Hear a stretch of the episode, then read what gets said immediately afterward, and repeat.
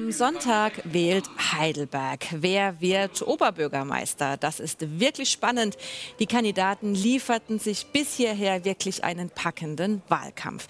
Wir sehen hier Bilder aus dem SNP-Dom vom Donnerstag, den 27. Oktober. 107.500 Heidelberger dürfen abstimmen, wer an der Spitze von Gemeinderat und Stadtverwaltung stehen wird. Neun Kandidaten stellen sich zur Wahl. Die drei aussichtsreichsten Bewerber sitzen hier bei mir in einem RN RNF Spezial. Ich begrüße hier im Studio die Herausforderin von Bündnis 90 Die Grünen, Theresia Bauer, Sören Michelsburg von der SPD und den parteilosen Amtsinhaber Professor Dr. Eckhard Würzner. Bevor wir in die einzelnen Themen im Detail eingehen, sprechen wir erstmal ganz grundsätzlich und werfen davor aber noch einen Blick auf den Wahlkampf. Beginnen wir direkt beim letztgenannten bei Eckhard Würzner.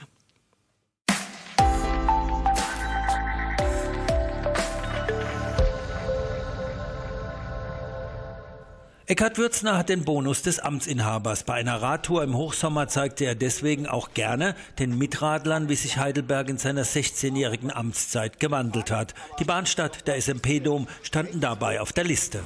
Aufgrund dessen, was wir in den letzten äh, 16 Jahren gemeinsam aufgebaut haben und das, was jetzt noch auf uns zukommt, bin ich, glaube ich, ein sehr verlässlicher Partner. Ich weiß, wovon ich rede. Man kennt mich gut, man kann mich einschätzen, auch in Krisenzeiten. Ich glaube, das ist schon mal ein gutes Fund und ich glaube, ich habe auch ein paar sehr gute Vorstellungen noch, was in Heidelberg in den nächsten acht Jahren passieren sollte. Der 60-Jährige wird unterstützt von der CDU, der FDP und der Wählervereinigung Die Heidelberger. Das ist mehr als ein Viertel des Gemeinderates. Er verweist in seinem Wahlkampf gerne darauf, wie breit Heidelberg aufgestellt ist, gerade im Bereich wissensintensive Industrie. Wir haben uns äh, eine großartige Entwicklung ermöglicht. Wir haben eines der höchsten Steuereinnahmen auch in der Geschichte der Stadt. Dadurch können wir uns viele Sozial-, Kultur-, Klimaschutzprogramme auch leisten. Das zu halten, das wird nicht ganz so einfach sein. Die Zeiten werden auch schwieriger, auch für uns hier in Heidelberg. Äh, das ist erstmal ein ganz wichtiger Baustein, also dieses hohe Niveau der Lebensqualität in allen Stadtteilen zu ermöglichen. Der Amtsinhaber hatte sich früh entschieden, nochmal anzutreten und er hat auch Vorstellungen, was er in der Unistadt noch anpacken will in den nächsten acht Jahren. Vor allem den Neckarufertunnel, um die Menschen damit näher an den Fluss zu bringen. Das ist eines seiner wichtigsten Projekte. Im zentralen Bereich der Innenstadt mein zentrales Projekt Stadt an den Fluss. Natürlich die Fahrradachsen auch äh, verbessern. Das soziale Gleichgewicht aber innerhalb der Stadt überhaupt äh, zu halten, ist in Heidelberg, aber auch in Deutschland natürlich momentan wohl das größte Projekt. 2014 hatte er keinen nennenswerten Gegenkandidaten. Von den 84,44 Prozent vor acht Jahren kann er nun nur träumen. Trotz des Bekanntheitsgrades wird Eckhard Würzner dieses Mal strampeln müssen. Ja, warum haben Sie sich dazu entschieden, weiter zu strampeln? 16 Jahre schon auf diesem Posten, acht weitere sollen es werden. Was sind Ihre Beweggründe zu sagen, ich möchte das bleiben, ich möchte dieses Amt weiter haben? Ja, also erstmal muss man wissen, also ich mache, äh, ich kleide dieses Amt wirklich mit Leidenschaft aus. Ich bin Familienvater, ich setze mich gerne für meine Familie ein, so setze ich mich auch äh, in, in den letzten 16 Jahren für Heidelberg ein. Wir haben für meine Begriffe wirklich gemeinsam ein Riesenfundament gelegt. Äh, uns ging es eigentlich noch nie so gut wie heute. Und das in der ganzen Breite, ökonomisch, wirtschaftlich, sozial. Und das ist ein großer Schatz. Äh, und ich möchte gerne aufbauend auf diesem Schatz jetzt auch die Möglichkeiten nutzen, in den Stadtteilen, die wir noch nicht äh, ganz so intensiv angegangen haben. Rohrbach, Alt-Rohrbach ist, hat sich zum Beispiel hervorragend entwickelt. Das, was wir jetzt in der Südstadt gemacht, was wir in Hospital gemacht haben. Aber ich möchte gerne auch noch in Wiebling, in Handschuhsheim, in Zieglausen, es gibt noch viele Stadtteile, wo wir diese Entwicklung auch noch auf den Weg bringen müssen.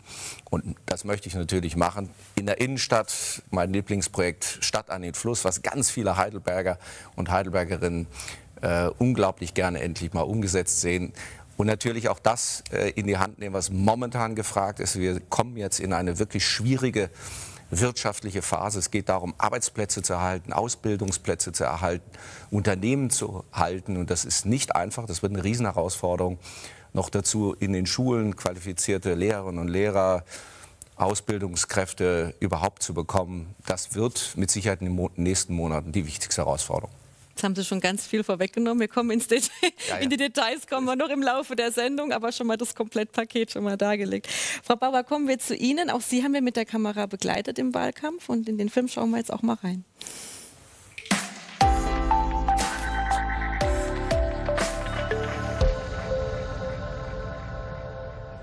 Mit Theresia Bauer schicken die Grünen ein politisches Schwergewicht ins Rennen um den OB-Posten. Ende September die 57-Jährige ihr Amt als Wissenschaftsministerin von Baden-Württemberg niedergelegt. Ein Rückfahrticket bei einer Niederlage schließt sie aus.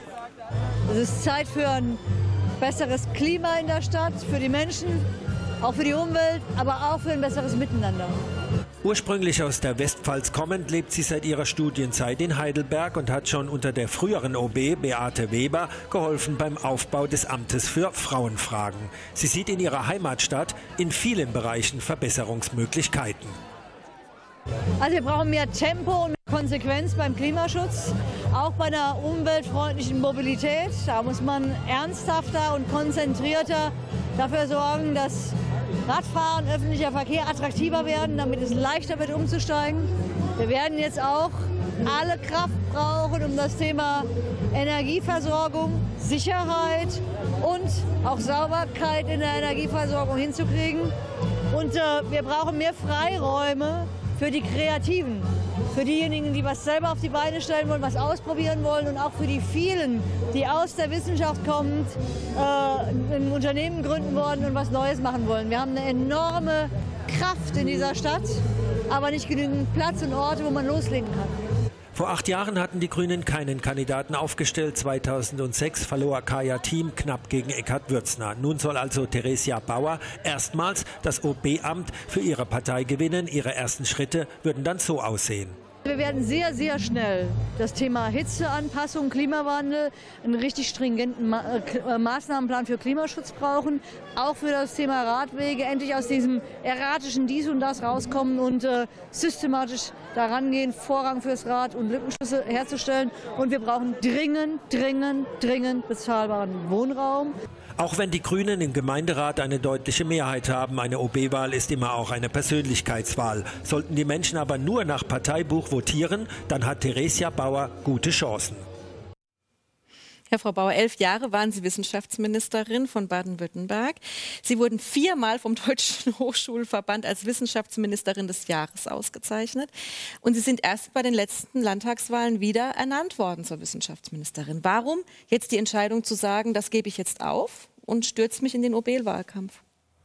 Ja, ich war wirklich gerne Wissenschaftsministerin und dieses Amt mit großer Freude wahrgenommen. Aber ich bin auch überzeugt davon, dass äh, in solchen Führungspositionen in der Demokratie es gut ist, auch äh, sich zu verändern und auch Platz zu machen für Neues. Und äh, für mich selber äh, gibt es nach dem sehr schönen Amt als Wissenschaftsministerin eigentlich nur eine einzige Aufgabe, die noch schöner ist. Das wäre Oberbürgermeisterin von Heidelberg zu sein näher an meiner eigenen Heimatstadt zu sein, äh, mit einer Möglichkeit, die gesamte Themenpalette auch zu bespielen und eine Stadt äh, zu, zu führen, die enorme Potenziale hat, aber ich glaube, die unter ihren Potenzialen derzeit sich bewegt. Herr Michelsburg, auch Sie haben wir im Wahlkampf begleitet und in den Film schauen wir jetzt auch mal rein. Gerne.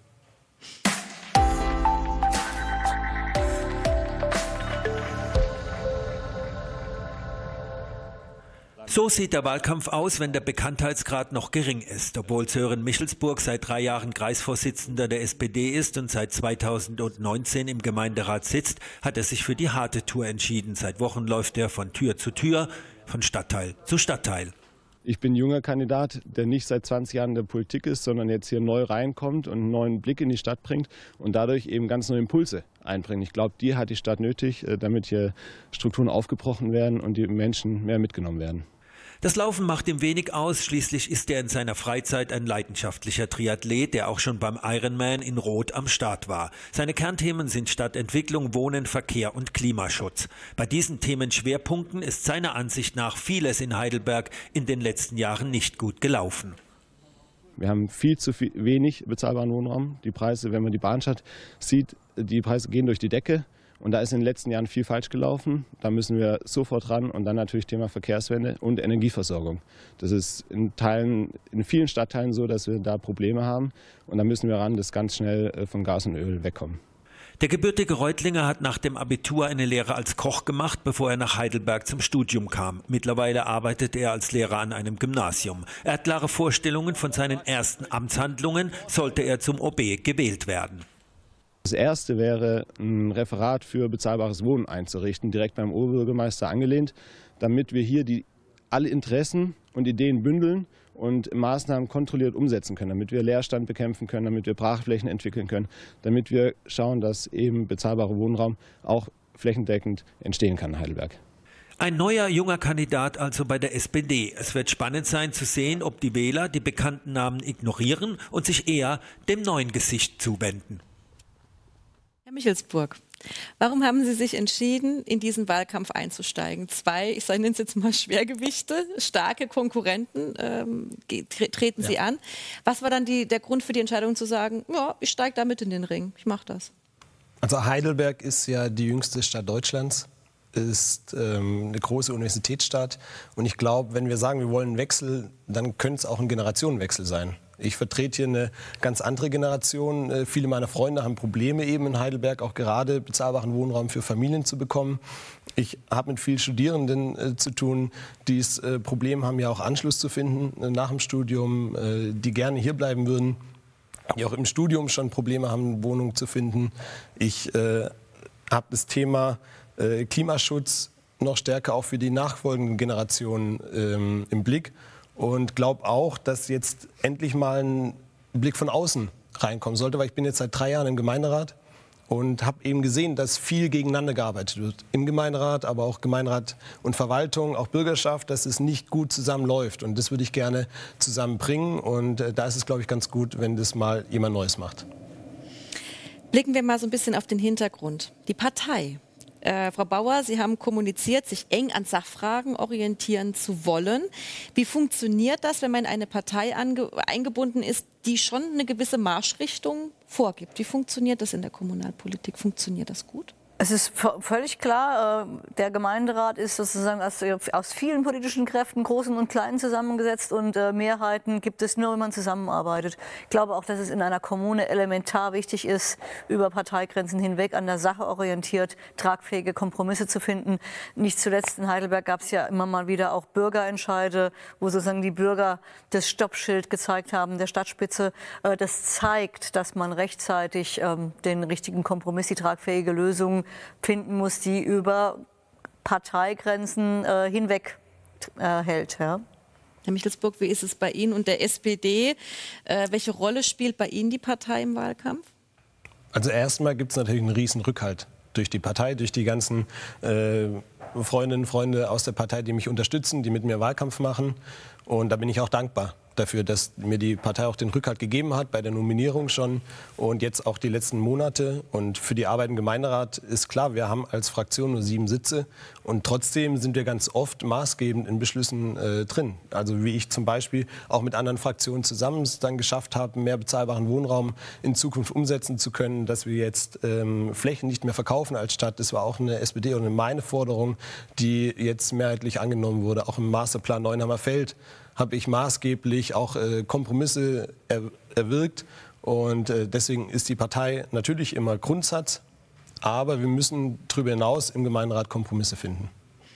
Herr Wützner, Sie werden von CDU, FDP und den Heidelbergern unterstützt, ähm, treten aber als parteiloser Kandidat an. Inwiefern ist das noch ein Vorteil, dass Sie eben nicht in diesem Parteikorsett drin sind? Also ich glaube, es ist überhaupt der entscheidende Vorteil weil ich auch von den Grünen und von der SPD sogar mit unterstützt worden bin, auch in der Vergangenheit und auch noch werde. Ich glaube, es geht äh, darum, eine Stadt der Vielfalt. Und wir haben alleine im Stadtrat äh, mittlerweile 14 Parteien, Gruppierungen, mit denen einen Weg zu finden äh, für politische Entscheidungen. Das ist, glaube ich, in der Vergangenheit sehr gut gelungen. Äh, wir haben fast 90 Prozent aller Entscheidungen im Stadtrat einstimmig. Es gab auch Bürgerentscheide, vier Stück äh, in meinen 16 Jahren. Davon waren zwei, die sich mit Architekturfragen beschäftigt haben. Äh, zwei sind auch nicht aufgrund des Volumens dann zustande gekommen als bindende Entscheidung. Und ich glaube, der entscheidende Punkt ist, dass der Stadtrat, und das war immer ganz wichtig, bei diesen Entscheidungen fast einstimmig eine ganz klare Position vertreten hat, die ich dann natürlich auch mitvertreten habe. Also mit den politisch gewählten Vertretern einen Konsens zu finden. Das war bisher meine Stärke und es wird auch in Zukunft meine Stärke sein.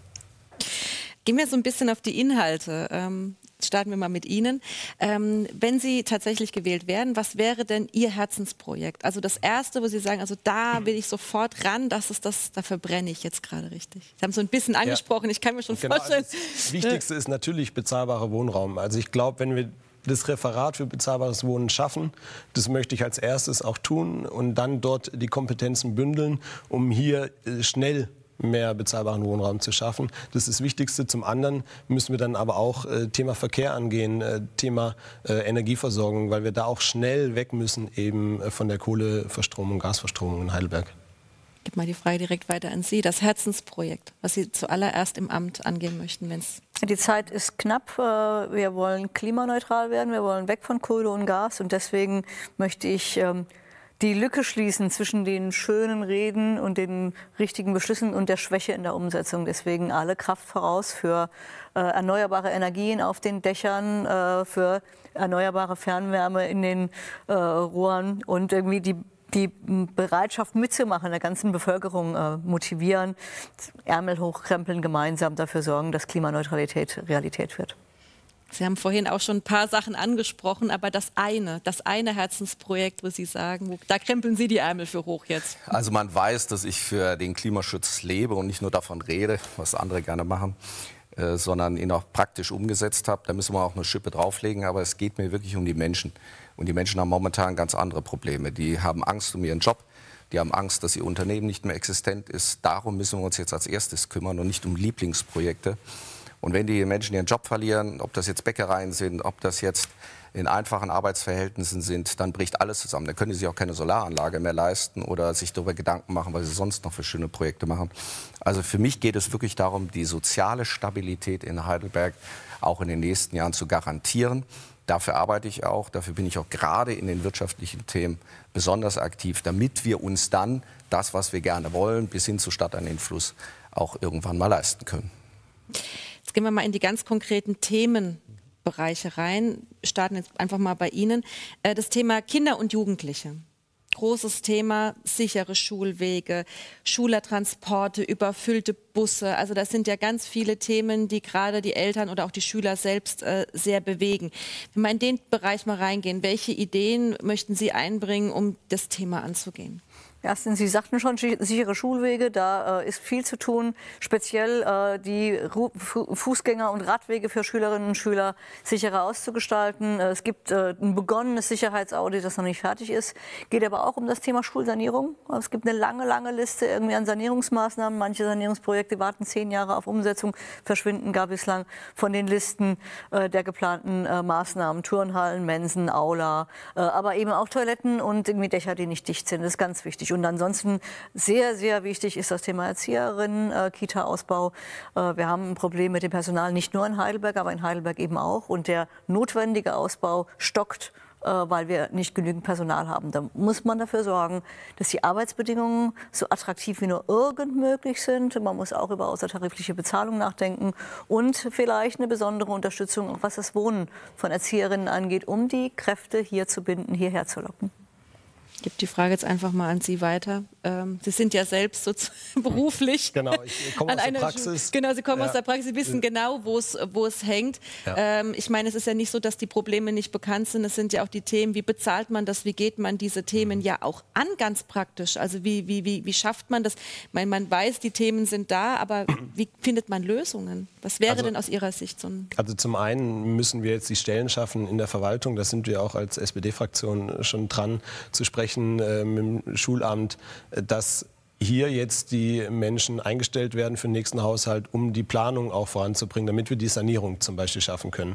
Zum anderen sprechen wir mit den Sozialverbänden auch, was können wir tun. Wir wollen jetzt zusammen auch äh, Thema gerade Wohnraum für soziale Berufe schaffen. Ich sage immer, für jede neue Kita auch gleich Wohnraum für die Beschäftigten mit schaffen.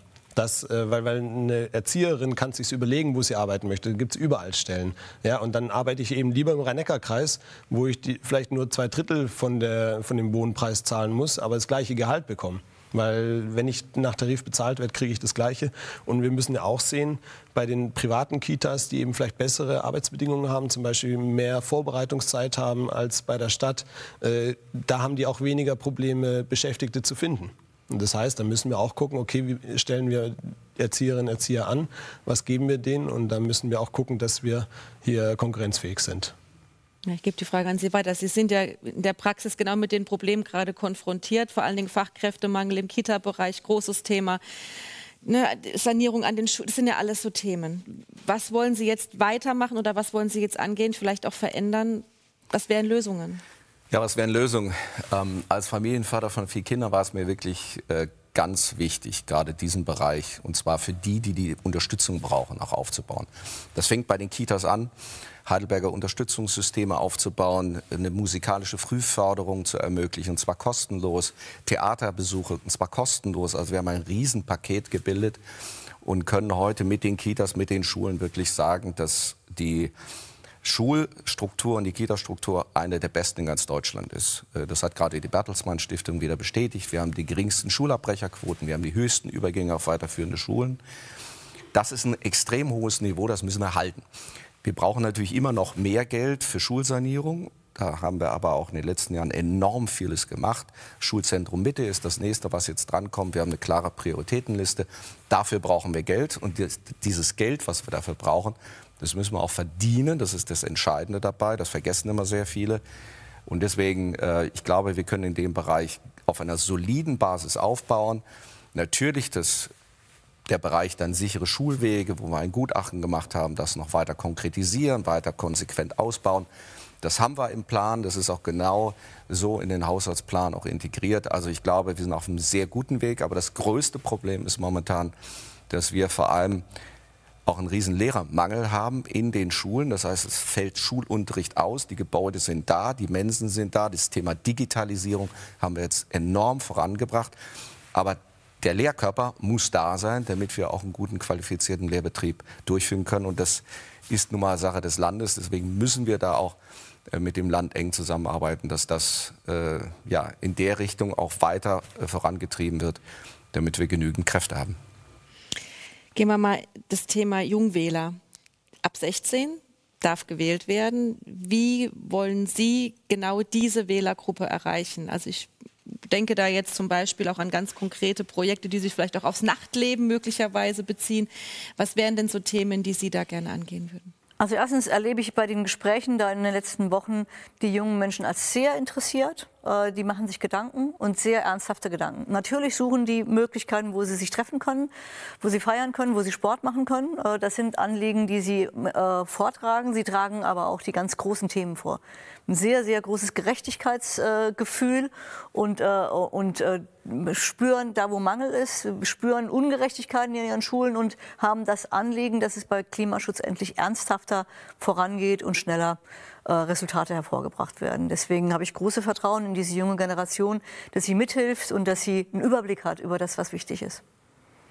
Die Frage jetzt mal an Sie weiter. Ich mische so ein bisschen durch, dass jeder was.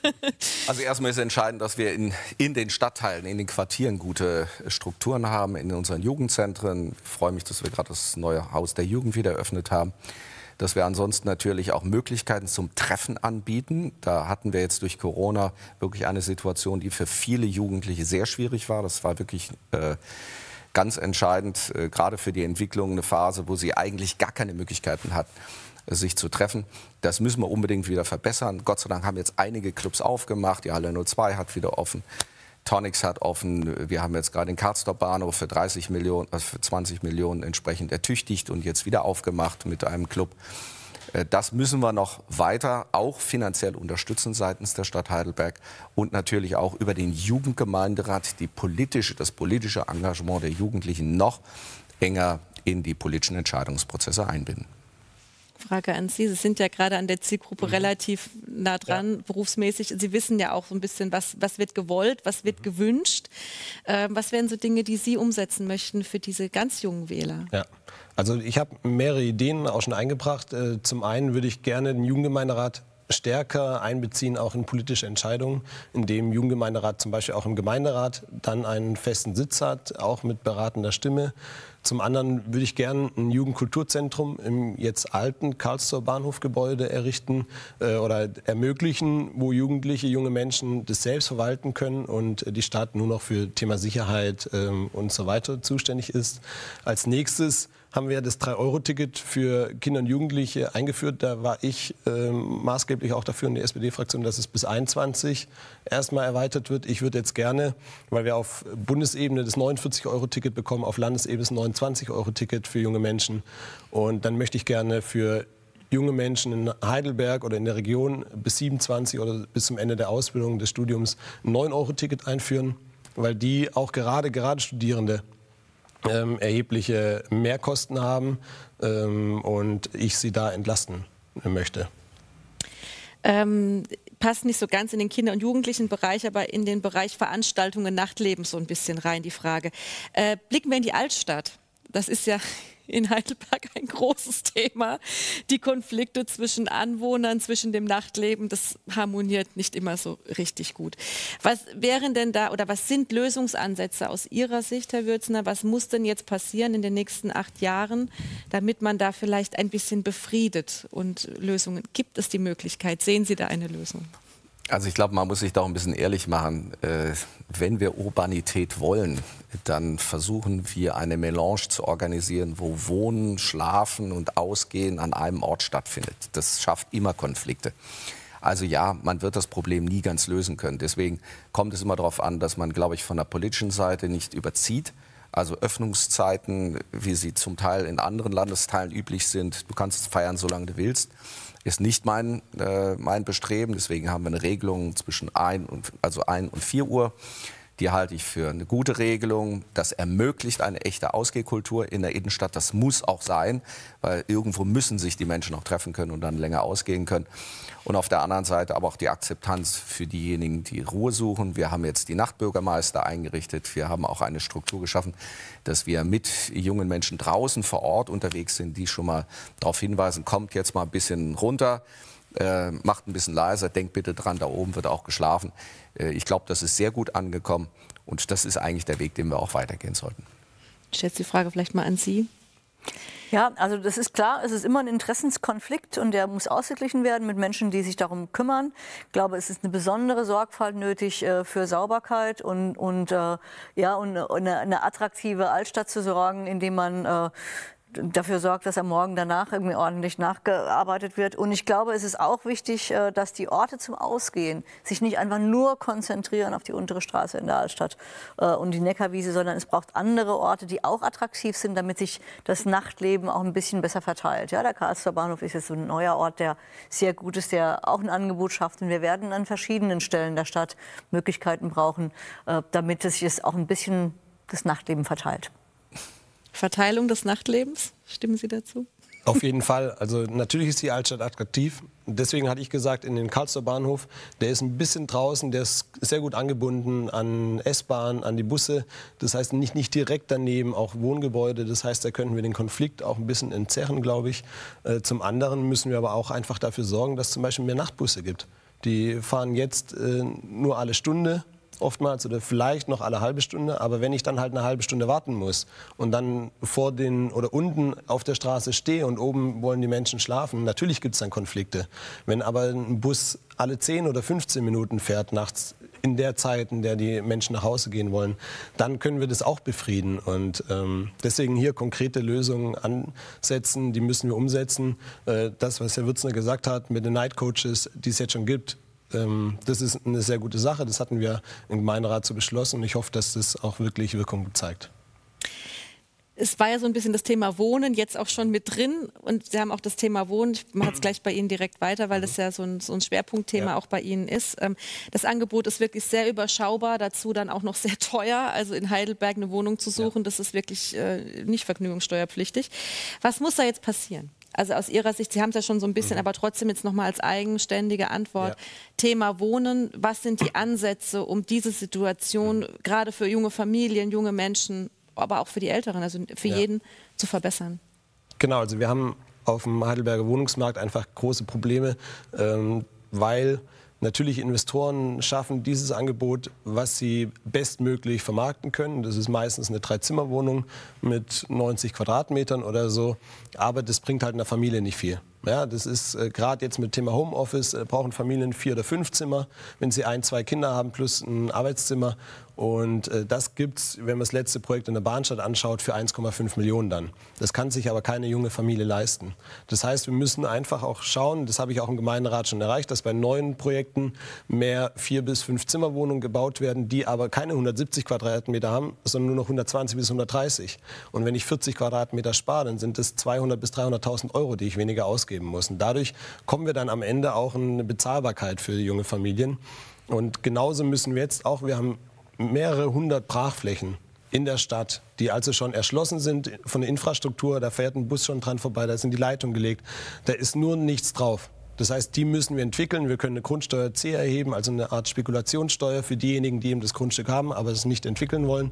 Wir können auch anbieten, das zu pachten weil es viele davon in Kirchen gehören und äh, das dann weitergeben an junge Familien, die, wo wir sagen, okay, drei, vier Familien schließt euch zusammen und ihr bekommt das Grundstück und dürft darauf ein äh, Gebäude errichten.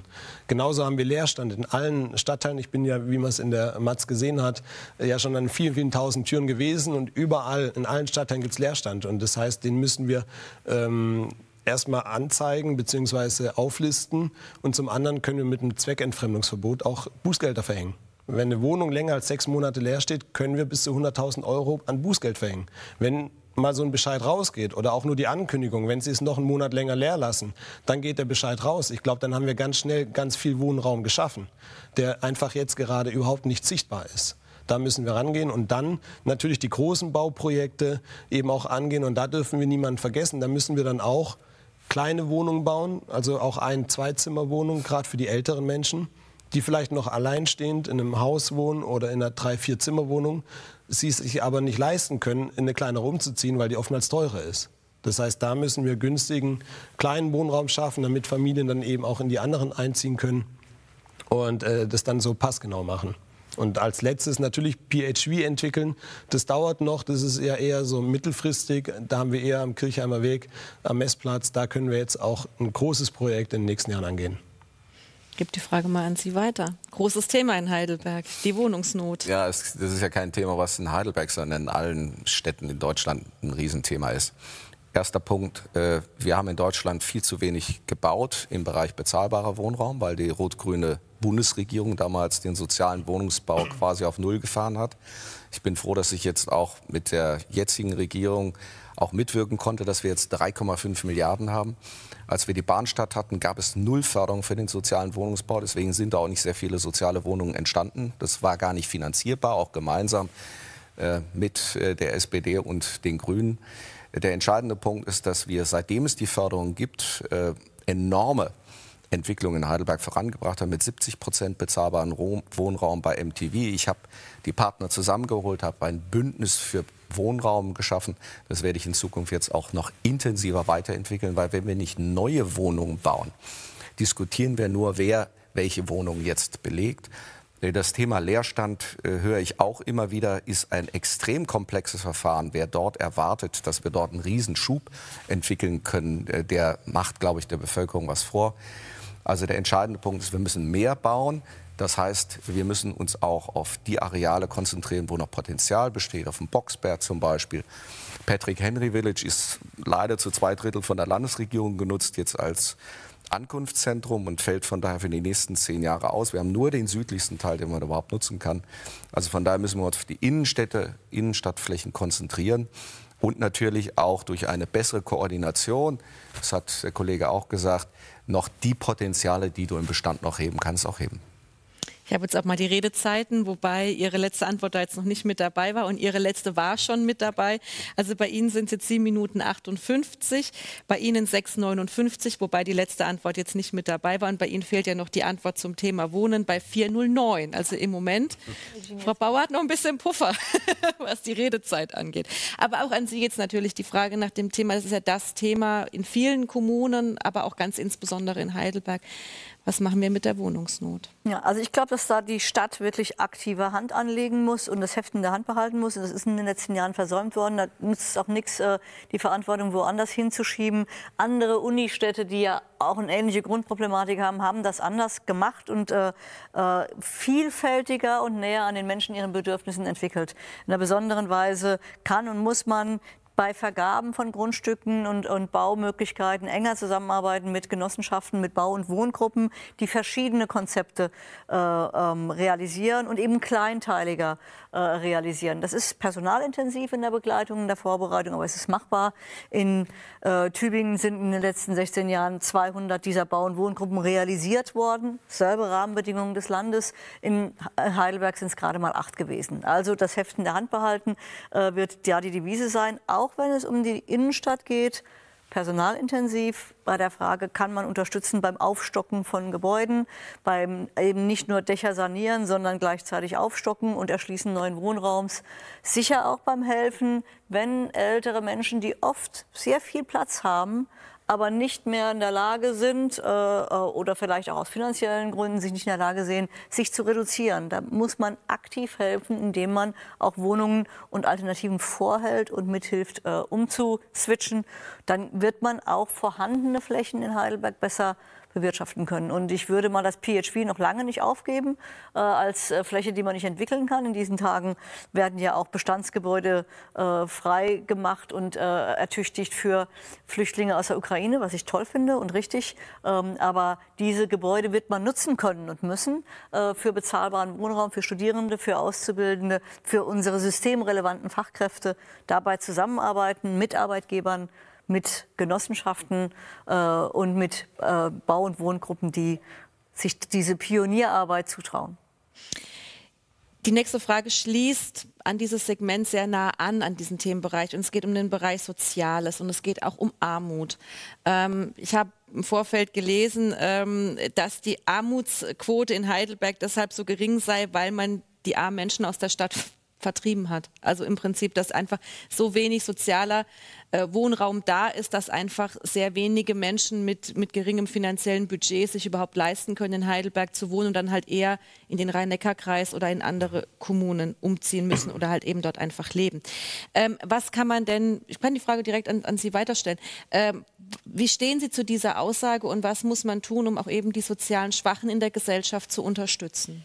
Ich glaube, wir müssen besondere Gruppen in den Blick nehmen. Es sind die Wohnungslosen. Die Frage, kommen wir Wohnungslose unterstützen, wieder äh, in ein normales Leben mit Wohnung zurückzufinden? Es sind die Dauer psychisch Kranken, die dauerhaft psychisch Kranken. Es sind die Frauen, die von Gewalt be äh, betroffen sind, oft alleinerziehend, die Wohnraum brauchen, denen man gezielt mit Angeboten, mit Wohnungen, die vorgehalten werden, helfen muss. Es ist das große Thema der Beratung, auch jetzt in der jetzigen Situation, wo viele Leute Sorge haben, ihre Rechnungen nicht zahlen zu können. Schuldnerberatung, die massiv auszubauen ist und eine sehr niedrigschwellige Sozialberatung für die Menschen, die, äh, denen es jetzt vielleicht auch über den Kopf wächst. Deswegen glaube ich, das Armutsthema ist eben nicht nur eins rund um sozusagen bisher Hartz-IV-Empfänger. Wir haben es jetzt mit Schwellenhaushalten zu tun die gibt es schon noch in Heidelberg, die tatsächlich Angst haben, abzurutschen. Und da müssen wir frühzeitig und sehr nah an den Leuten dran mitkriegen, mithelfen und sicherstellen, dass zum Beispiel in diesem Winter niemand wegen fehlenden oder wegen Strom- und äh, äh Heizungsproblemen Angst haben muss, aus der Wohnung zu fliegen. Also alle bleiben drin, es wird geholfen, es wird Notfall, äh, Not Härtefallfonds geben äh, und wir stehen zusammen in dieser schwierigen Zeit. Das ist mal das wichtigste Signal für den Moment gebe ich die Frage jetzt einfach mal an Sie weiter. Was muss man eben auch für diese Menschen in Heidelberg tun? Also wir müssen ja erstmal die Situation anschauen, ähm, weil es stimmt ganz genau, wie Sie sagen. Heidelberg ist, wenn wir den Zukunftsatlas anschauen von Prognos, äh, der jetzt auch wieder rauskam, Heidelberg auf Platz 13, glaube ich, von 400 Kommunen, aber beim Thema Wohlstand und sozialer Ausgleich auf Platz 286. Und das zeigt eben, dass viele Menschen sich das Leben in Heidelberg nicht mehr leisten können und dadurch auch äh, Teilhabe es sich nicht leisten können. Wenn man sich anschaut, zum Beispiel mit dem Heidelberg Pass Plus, der eigentlich auch Seniorinnen Senioren äh, zusteht, bis zum Einkommen von 20.000 oder 30.000, wenn es ein Paar ist, aber wir im letzten Jahr nur 150 Seniorinnen hatten, die den beantragt haben. Kann ich mir nicht vorstellen bei einer Durchschnittsrente äh, von 15.000 Euro.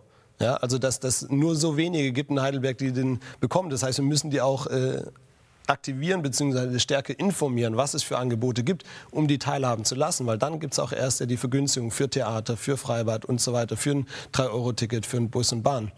Und ähm, da müssen wir viel stärker ran, auch durch die Sozialträger, die jetzt auch das Problem haben, äh, gerade mit den steigenden Energiekosten, wo wir sie unterstützen müssen.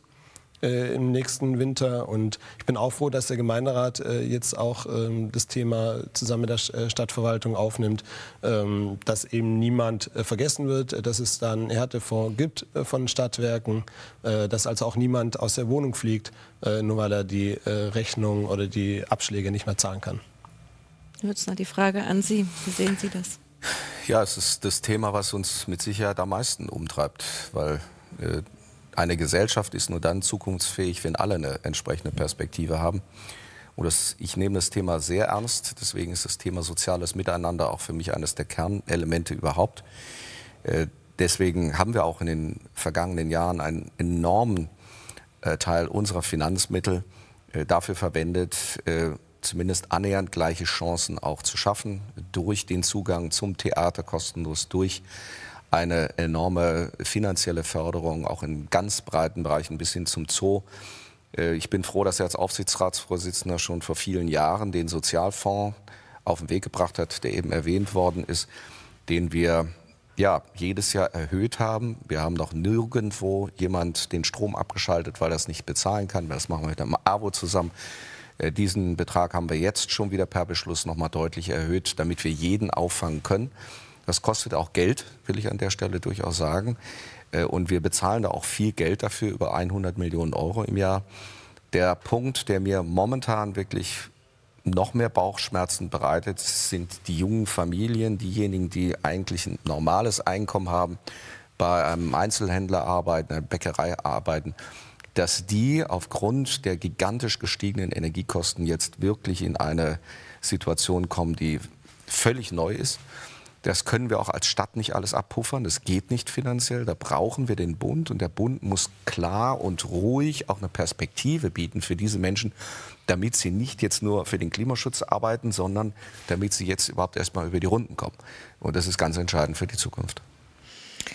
Ja, ich glaube, da sind wir uns, glaube ich, alle einig, dass das ein riesengroßes Thema sein wird, was uns da auch die nächsten Monate, wenn nicht sogar Jahre ähm, da ganz eng begleiten wird.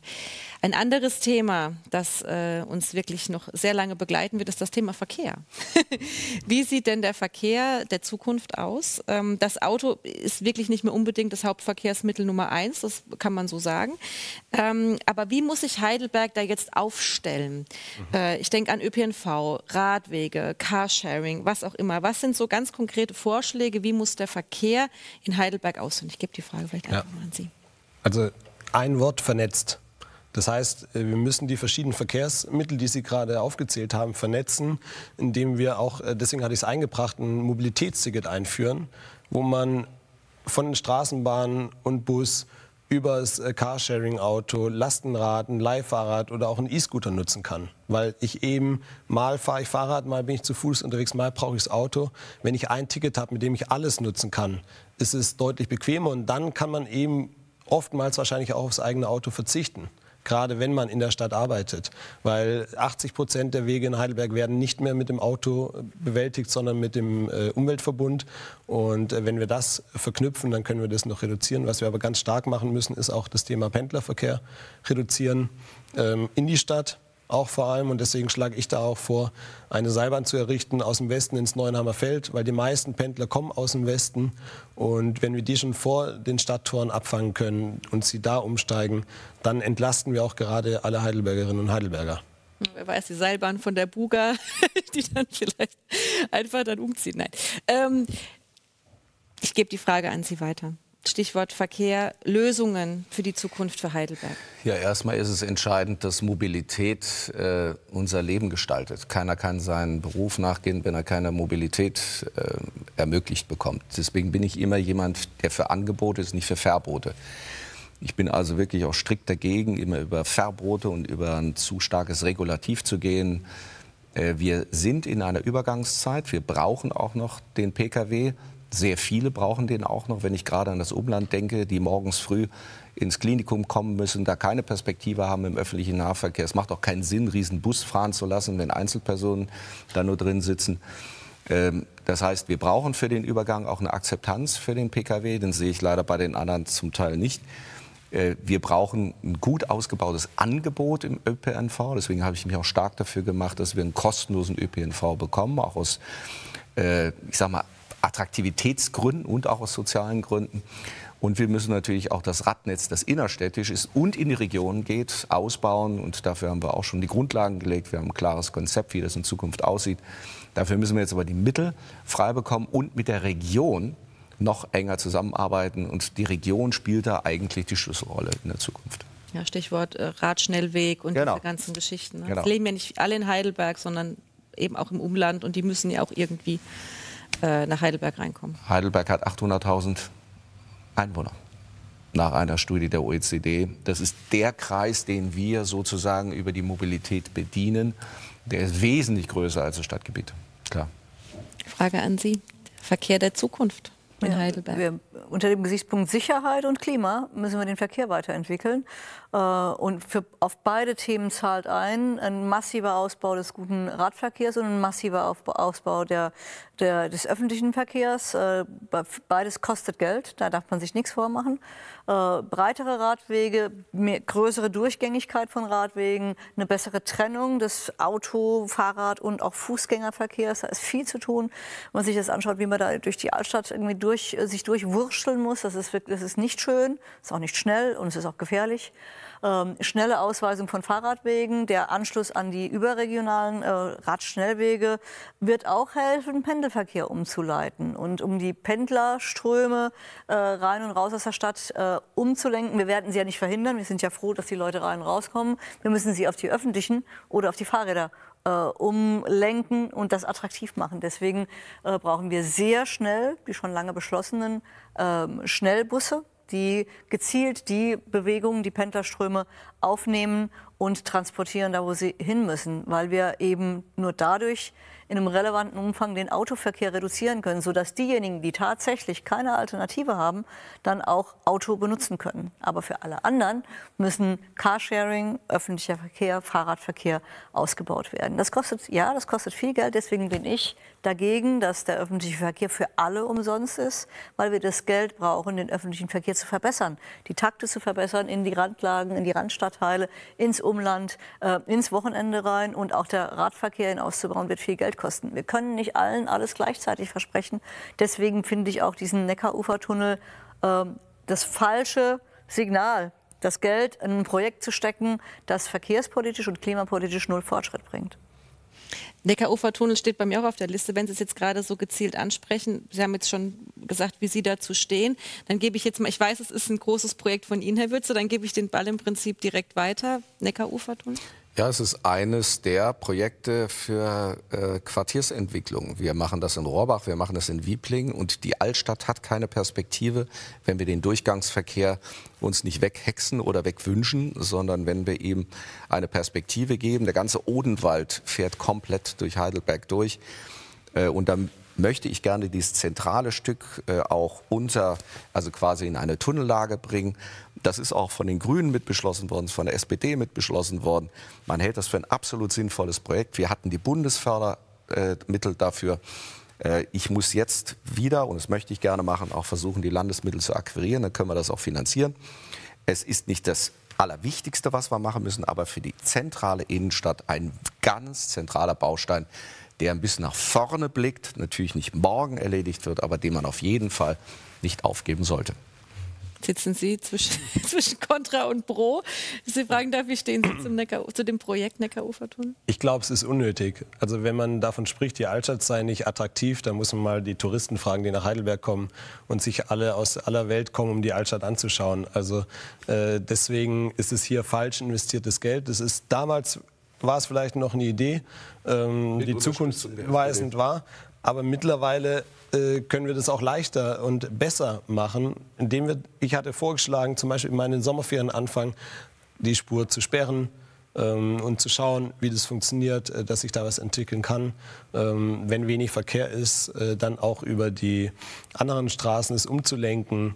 Äh, wir müssen es eher schaffen, dass die Pendler auch eben umsteigen können auf andere Verkehre und äh, dadurch eher weniger Verkehr bekommen. Aber es ist keine notwendige Verkehrsmaßnahme. Da sind andere Maßnahmen deutlich wichtiger und die müssen wir voranbringen. Einen Aspekt zum Thema Verkehr möchte ich noch in die Runde werfen, das Thema Parkplätze. ein großes Thema, was viele Heidelberger sehr umtreibt. Vielleicht starten wir mal bei Ihnen, das Thema Parkplätze. Wie, wie, gehen wir, wie würden Sie jetzt äh, an dieses Thema rangehen? Ja, also wir haben in Heidelberg natürlich das Problem, viele brauchen noch ein Auto und äh, sind darauf angewiesen, haben aber keinen Parkplatz zur Verfügung und stehen dann oftmals auf den Gehwegen. Und das eigentlich illegalerweise, weil Gehwege frei sein müssen für eine bestimmte Breite. Und es wird in Heidelberg äh, nicht geahndet. Ich möchte, dass die Gehwege frei sind, ich möchte es auch nicht ahnden, ich möchte aber Alternativen schaffen. Und dafür sorgen, dass es mit Quartiersgaragen in allen Stadtteilen auch genug Platz gibt für diejenigen, die eben keinen eigenen Parkplatz haben. Was jetzt ja eingeführt wurde mit dem Anwohnerparken, das wurde erhöht.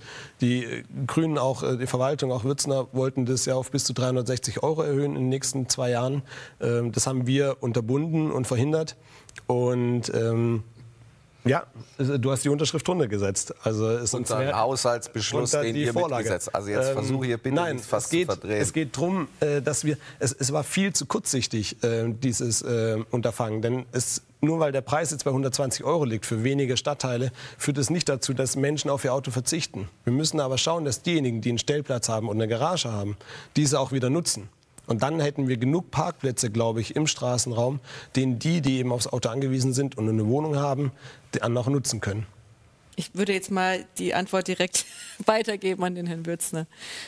Ja, also ich bin äh, ganz klar dafür, dass man das nicht über Verbote regelt. Das ist ja genau das, was man will. Äh, und dieser Verbot geht sehr weit bei vielen Parteien. Die 360 Euro kamen nicht von mir, sondern kamen von den Grünen in die Haushaltsdiskussion rein. Äh, der entscheidende Punkt ist, ja, wir müssen akzeptieren, dass wir nicht für jeden Pkw direkt vor der Haustür ermöglichen können. Das ist eine ganz zentrale Aussage. Wir müssen es aber mit den Menschen machen und nicht gegen die Menschen machen. Und da unterscheide ich mich, glaube ich, komplett von beiden Kandidaten, die heute hier sind. Denn es geht um ein Miteinander, nicht ein Gegeneinander. Und nur mit einem Miteinander kommen wir auch in die Zukunft, weil wir brauchen diesen Übergang. Und es sind noch zu viele darauf angewiesen. Deswegen gibt es da auch einen klaren Unterschied. Aber äh, der Punkt beispielsweise Gehwegparken, das ist eine, eine Sache, die werde ich konkret angehen, weil das hat was mit sicheren Schulwegen, mit Wegen, die ich auch als älterer Mensch gehen möchte, zu tun. Da gehen wir sogar jetzt so weit, dass wir zum Teil die Wege abpollern, damit die Wege gar nicht beparkt werden können. Gut, jetzt haben wir hier schon wieder ein Kärtchen bekommen. Ähm, also Frau Bauer liegt bei 9 Minuten 17, aber da fehlt ja jetzt auch wieder eine Antwort zu dem ja. Themenkomplex dazu. Aber Sie beide sind äh, sehr ausgeglichen, äh, 1236, 1246, also Sie sind gleich auf. Ähm, aber jetzt geben wir direkt das Wort an Frau Bauer. Thema Parkplätze. Ich habe eben auch schon gesehen, ein bisschen leichtes Kopfschütteln. Vielleicht möchten ja. Sie direkt dazu. Aber bei, dem, bei diesen Fechtereien, irgendwie, wer denn irgendwie die, die noch höheren Preise beim Anwohnerpark Parken zu verantworten hat. Da kenne ich jetzt auch noch mal einen anderen Sachstand. Whatever. Ich glaube, der jetzige Zeitpunkt ist vollkommen verkehrt, über weitere Erhöhungen des Anwohnerparkens nachzudenken. Das habe ich öffentlich auch schon mal gesagt.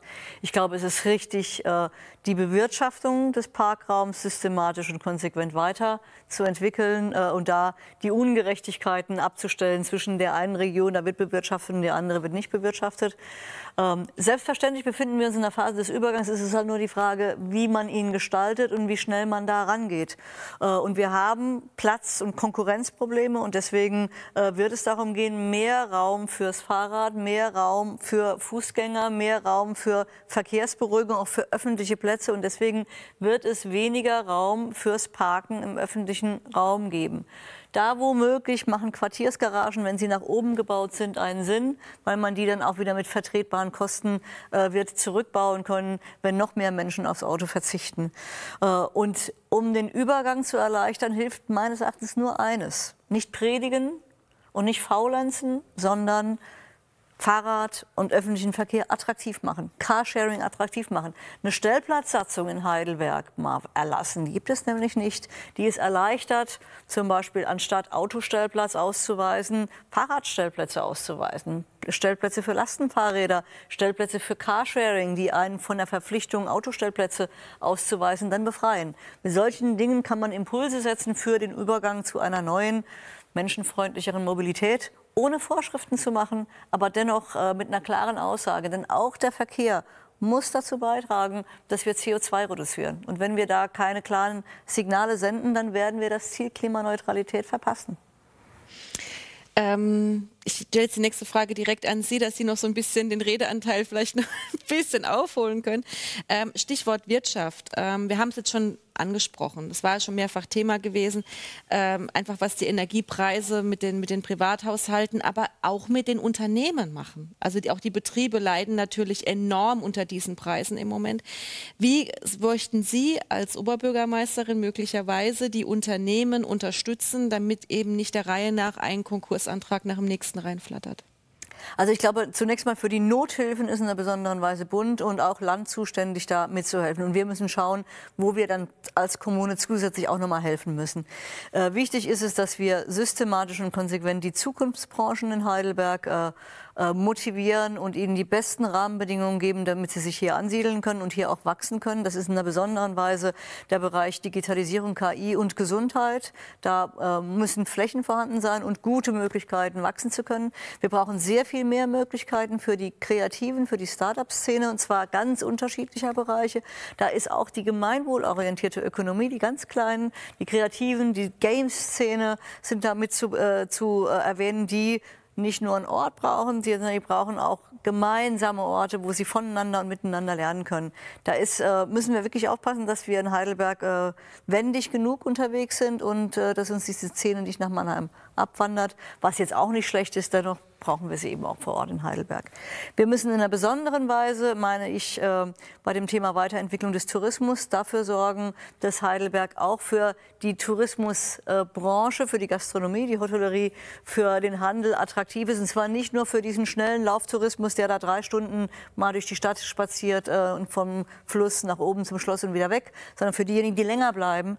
Äh, die sollen hier beste Bedingungen finden und Gastronomie und Handel ist in einem tiefgreifenden Umbruch, auch was Online-Möglichkeiten angeht. Die brauchen Unterstützung für neue innovative Konzepte, für neue Kooperationen, intelligente auch Logistikunterstützung durch die Stadt, damit sie überleben, gerade auch in der Altstadt.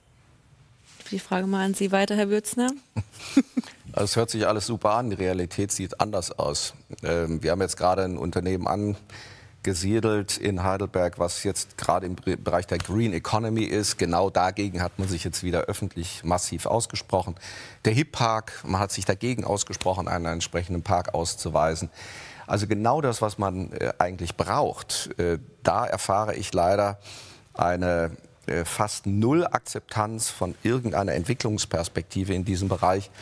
Und ich bin sehr froh, dass es Gott sei Dank noch ein breites Bündnis gab, auch gerade für die wirtschaftliche Entwicklung, wo auch äh, zumindest die SPD äh, in Teilen auch noch das Paket unterstützt hat. Wir sind heute Start-up-Stadt in Baden-Württemberg. Wir sind die vier zukunftsfähigste Stadt in Deutschland. Wir haben über 100 Millionen Euro mehr an Gewerbesteuereinnahmen in den letzten Jahren für die Sozialprogramme, für die Klimaschutzprogramme. Nur wenn man dann konkrete Projekte diskutiert, dann hat man eher eine Blockadepolitik oder dann ist alles heilig, nur nicht äh, die Entwicklung äh, dieser Betriebe. Von daher, ich würde mir das wünschen, dass man das dann auch mal in den politischen Strukturen so lebt, wie man es hier sagt. Herr Hillsburg? Ja, ich glaube, wir haben, oder es hat jede Stadt in den letzten zehn Jahren oder seit der Finanzkrise die Gewerbesteuern extrem erhöht, alle eigentlich verdoppelt. Wenn man sich mal Tübingen, Freiburg, äh, Karlsruhe, Mannheim anschaut, ist es so, wenn wir, da, wenn wir nicht in der Größenordnung, die hatten genau. aber auch nicht diese Konversionsflächen, wenn wir die mal rausrechnen, ich glaube, dann ist der Unterschied gar nicht mehr so groß. Ähm, was wir aber tun müssen in den nächsten Jahren, ist es vor allem Fachkräfte zu gewinnen. Denn es bringt nichts, ähm, sich jetzt über irgendwelche Ansiedlungen zu unterhalten. Wir haben die Betriebe vor Ort, die das Problem haben, Fachkräfte zu gewinnen. Wir müssen da auch in die Schulen gehen und äh, die eben auch von der Ausbildung äh, begeistern, überzeugen. Wir müssen mit, mit den Betrieben in die Schulen gehen, hier gerade auch in die Gymnasien, äh, die nicht nur aufs Studium vorbereiten sollen, sondern auf alle Berufe, die es gibt. Weil wir brauchen in Heidelberg alles, gerade auch um den Klimaschutz dann erreichen zu können. Wir brauchen in, im Thema Sanierung brauchen wir extrem viel. Im Thema Straßenbau brauchen wir ganz viele Menschen. Und was wir machen müssen als Stadt und was wir machen können, ist es, gerade auch die Gewerbegebiete zum Beispiel an die Fernwärme anschließen. Auch in den Gewerbegebieten Photovoltaik stärker ausbauen oder auch Wind Anlagen ausbauen. Da gibt es mittlerweile auch Entwicklungen, die vertikal sind, die also, äh, wo keine Windräder sind, sondern die anders funktionieren, die auch dann auf dem Gewerbegebiet sein können. Und dadurch können wir die Unternehmen, die Betriebe auch unabhängig machen von den Preissteigerungen auf dem Markt. Und das ist, glaube ich, ein Ziel. Weil wenn wir es da schaffen, die Preise zu senken, dann wird es am Ende auch den äh, Konsumenten äh, niedrige Preise schaffen. Und äh, das möchte ich gerne umsetzen. Das war das Schlusswort. Die Stunde ist rum. Ich glaube, wir haben ganz viele Themenbereiche angesprochen. Jetzt liegt es in den Händen der Wähler zu entscheiden, wer überzeugt hat, den kompletten Wahlkampf über und vielleicht auch heute. Die wichtigste Message von allen ist aber, wählen gehen. Das ist, glaube ich, das Allerwichtigste. Ich glaube, jeder wünscht sich eine hohe Wahlbeteiligung, dass wirklich ja. alle Heidelberger, die wahlberechtigt sind, an die Urne gehen. Ähm, die Wahllokale sind am Sonntag geöffnet zwischen 8 und 18 Uhr. Eine Stichwahl wäre für den Fall der Fälle am 27. November vorgesehen. Und damit verabschieden wir uns an dieser Stelle. Vielen Dank fürs Dabeisein. Vielen Dank fürs Zuschauen. Machen Sie es gut. Tschüss.